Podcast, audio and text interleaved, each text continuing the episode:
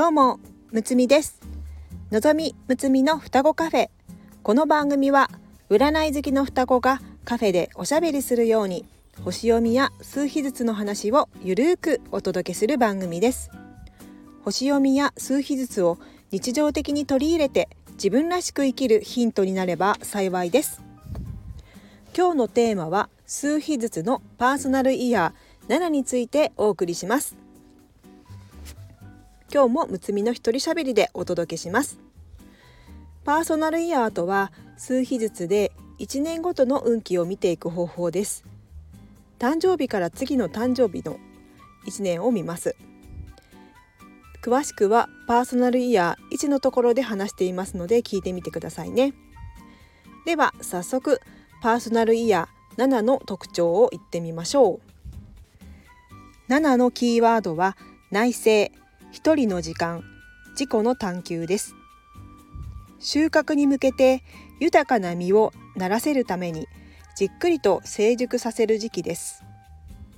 7の年では6で周りに愛を注いできた分今度は自分とゆっくり向き合い自己を探求する1年になります。そのため一人になる時間も多いかもしれません。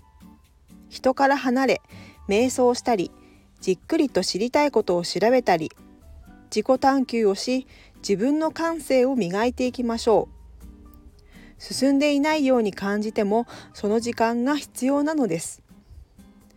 その他目標を見直す。じっくり観察する。客観的になる。勉強したり探求する。慎重になる。少し離れてみる。人と意見の違いや交われなくても気にしない。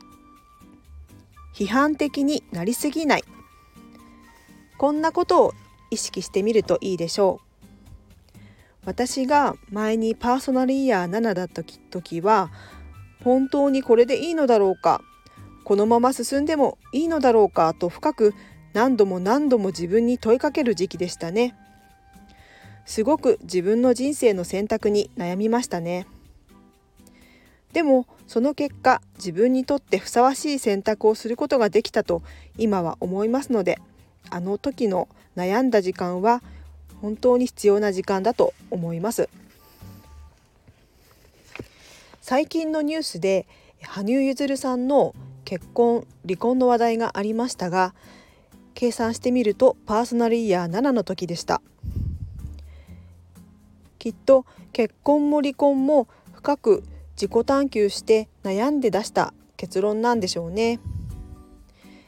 羽生さんの X のメッセージの中で「この先も前に進んでいきます」とありましたので羽生さんにとって7で探求して出した答えが次の実りにつながるといいなと思います。陰ながら見守っていきたいなと思いました。では最後にパーソナルイヤーの計算方法をお伝えしますね。今年2023年誕生日をすでに迎えた方の計算方法です。2023年の 2+2+3+ 生まれた月たす生まれた日をすべて足して1桁になるまで足していきます。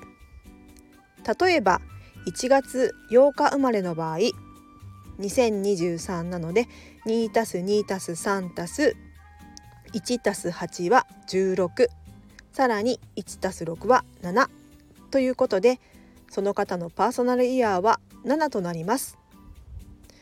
次に今年2023年はまだお誕生日が来ていない方の計算方法です。2022年足す生まれた月足す生まれた日をすべて出して1桁になるまで足していきます。例えば12月7日生まれの場合2022年なので2たす2たす2たす1たす2たす7は16さらに1たす6は7とその方のパーソナルイヤーは7となります。誕生日が来たら7の次は8となります。パーソナルイヤーは1から9まで順に繰り返されます。またこのパーソナルイヤーの運気の波は人によって早く来たり遅れてやってくる場合があると言われています。7になった方いらっしゃいましたか？今日まで1から7をお届けしましたが自分の番号の放送をぜひ聞いてみてくださいね。それでは今日はここまで。この番組ではお悩みレターを募集しております。数秘術と星読みの観点から一言アドバイスさせていただきます。ぜひ何かヒントになればと思いますのでレターを送ってくださいね。お待ちしております。またすでにお悩みレターをいただいている方はもう少々お待ちくださいね。それでは次回の双子カフェにもぜひ遊びに来てくださいね。むつみでした。バイバーイ。